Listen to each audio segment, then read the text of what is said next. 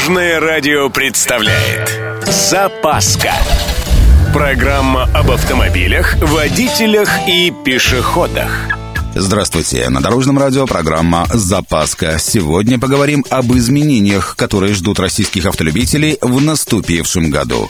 С вами Владимир Лебедев. Поехали! Начнем с самого крупного события. К октябрю 2024 года будет запущена единая система ОСАГО России и Беларуси. Из названия очевидно, что появится возможность купить полис, действующий на территории сразу двух государств.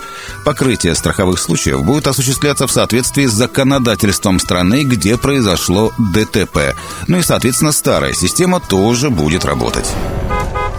Кстати, насчет ОСАГО. Проверка наличия полисов ОСАГО в автоматическом режиме может заработать со дня на день. Имеется в виду фиксация через камеры. То есть, поехал куда-нибудь гражданин без полиса, попал под нужную камеру, ему бац и штраф.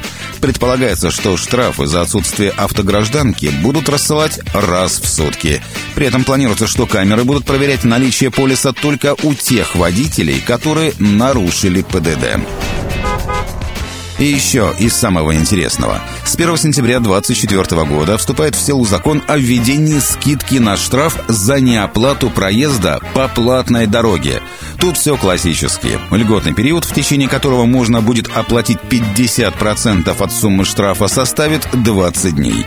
Скидка распространяется на штраф за нарушение, совершенное на региональных, межмуниципальных и местных дорогах, а также на частных трассах, открытых для общего пользования. Изменения внесены в статью 32.2 КАП.